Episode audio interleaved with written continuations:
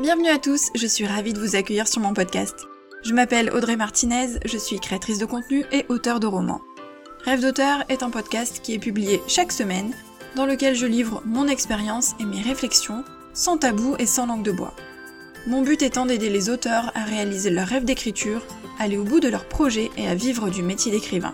Vous pourrez retrouver de nombreux conseils d'écriture, d'auto-édition ou encore de promotion sur ma chaîne YouTube, sur le site rêvedauteur.fr ou encore sur mes réseaux sociaux et notamment Instagram. N'hésitez pas à vous abonner au podcast, à laisser un petit avis 5 étoiles pour me permettre de faire connaître mon contenu et d'aider un maximum d'auteurs. C'est parti pour l'épisode, bonne écoute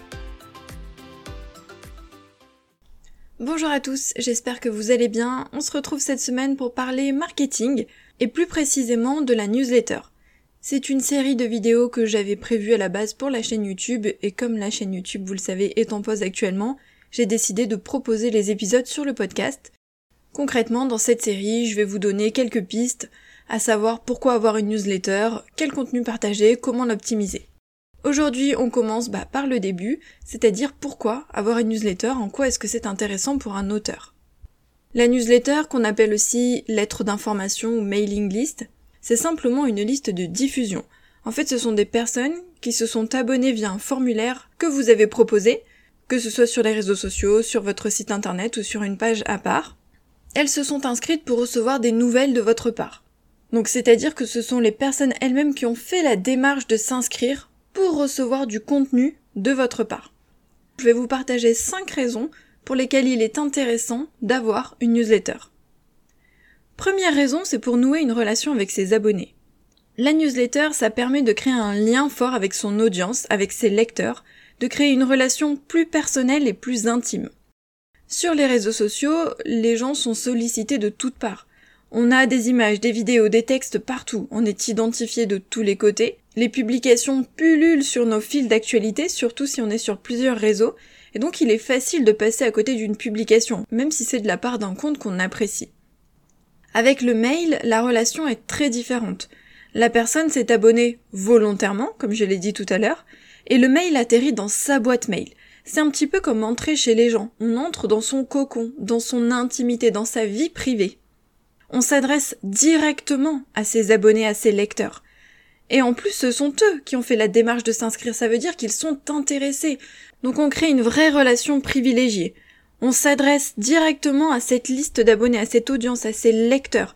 On s'adresse pas en général à toutes les personnes qui sont sur les réseaux sociaux.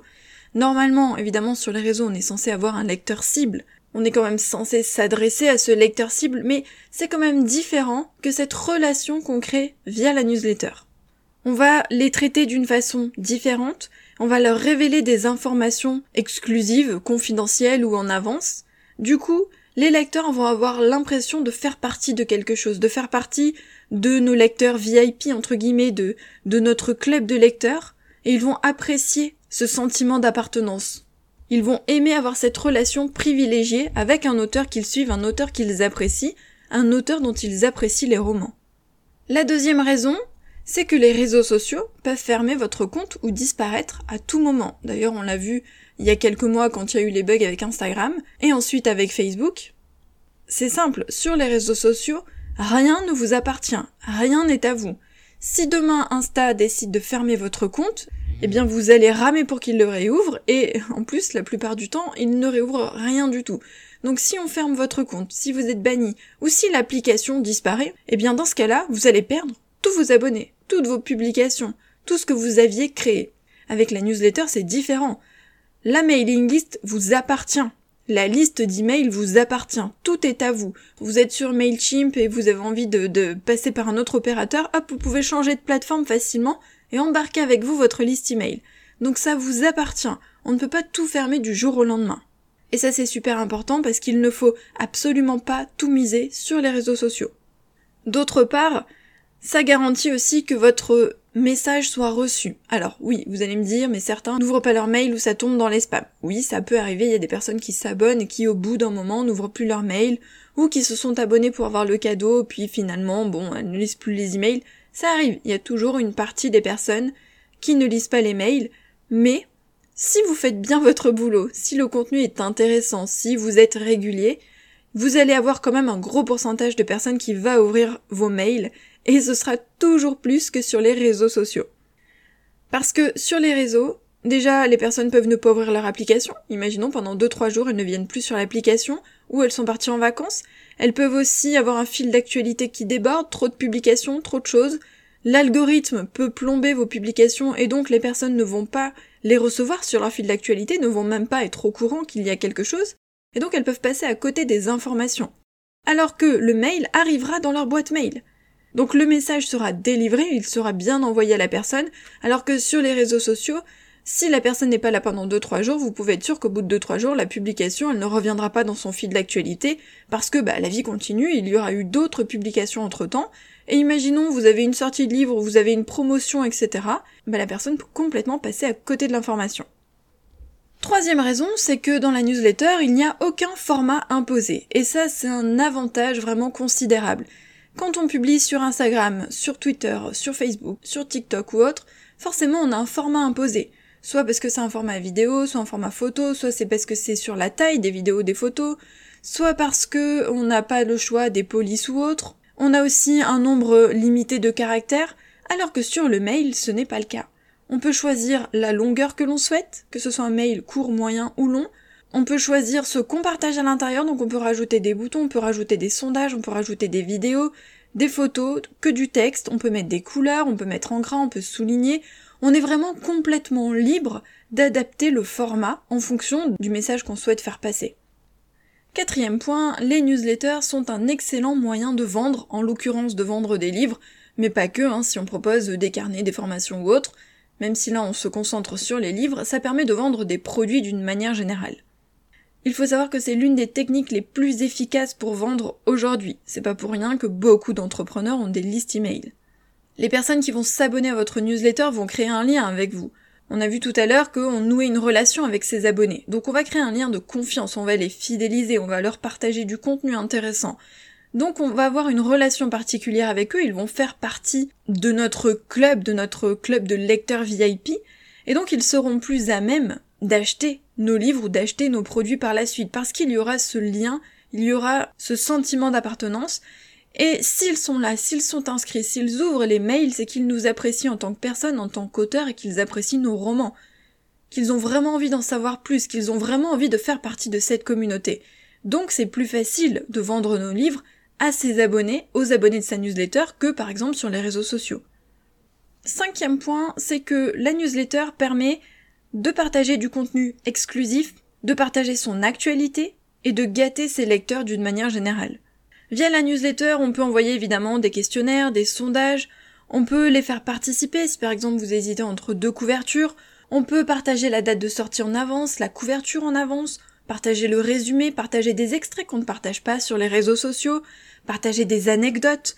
On peut vraiment créer une relation différente en gâtant ses lecteurs, en envoyant aussi du contenu qu'on ne partagera pas comme les premiers chapitres de son roman, ou des chapitres qu'on a supprimés. En gros, il faut aussi que les lecteurs aient un avantage à être inscrits à votre newsletter. Alors évidemment, ils vont être tenus au courant de votre actualité. Ça c'est super important, surtout qu'on a dit tout à l'heure que les publications n'étaient pas toujours vues sur les réseaux sociaux, donc forcément là ils vont avoir votre actualité un roman va sortir, il va y avoir une promotion particulière, etc., un nouveau format dans vos romans, vous pouvez leur en faire part, ils vont être au courant de votre actualité.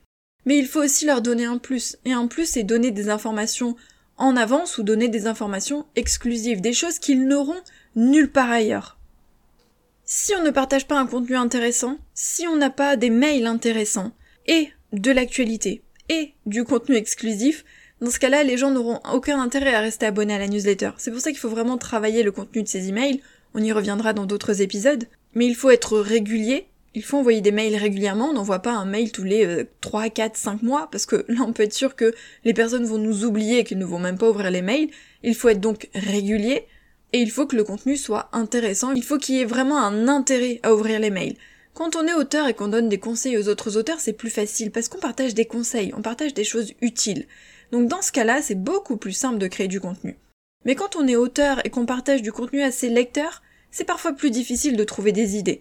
Déjà parce qu'on se noie au milieu des réseaux sociaux, donc on doit déjà trouver du contenu pour les réseaux sociaux, et en plus pour la newsletter, il faut essayer de trouver un contenu différent. Donc c'est vrai que ça peut être un petit peu difficile au début, on peut un peu ramer, on va avoir du mal à trouver des idées originales, on va avoir du mal à trouver son rythme, son format, sa façon de faire, mais ça vient avec le temps. Il faut faire des tests, il faut voir ce qui plaît ou non aux abonnés, il faut pas hésiter à leur demander ce qu'ils souhaitent voir dans les newsletters, et il ne faut pas hésiter aussi à voir ce que font les autres. Que font les autres auteurs? Qu'est-ce qu'ils partagent dans leurs newsletters Ça peut vous aider notamment quand vous débutez pour trouver de nouvelles idées. Voilà ce que je voulais vous dire sur la newsletter et sur les raisons pour lesquelles il est intéressant et important d'avoir une newsletter. Je vous conseille vivement de le faire, de mettre en place une newsletter. Vous verrez dans les prochains épisodes que c'est pas si compliqué que ça, et qu'en plus on peut le faire gratuitement au début. C'est un moyen extrêmement efficace de nouer une relation avec ses lecteurs, de leur partager du contenu intéressant, de partager son actualité et de créer sa communauté, une communauté qui va être fidèle, qui va être présente pour chaque sortie de roman. Donc si vous deviez miser sur quelque chose cette année, et les années suivantes évidemment, c'est la newsletter bien avant les réseaux sociaux.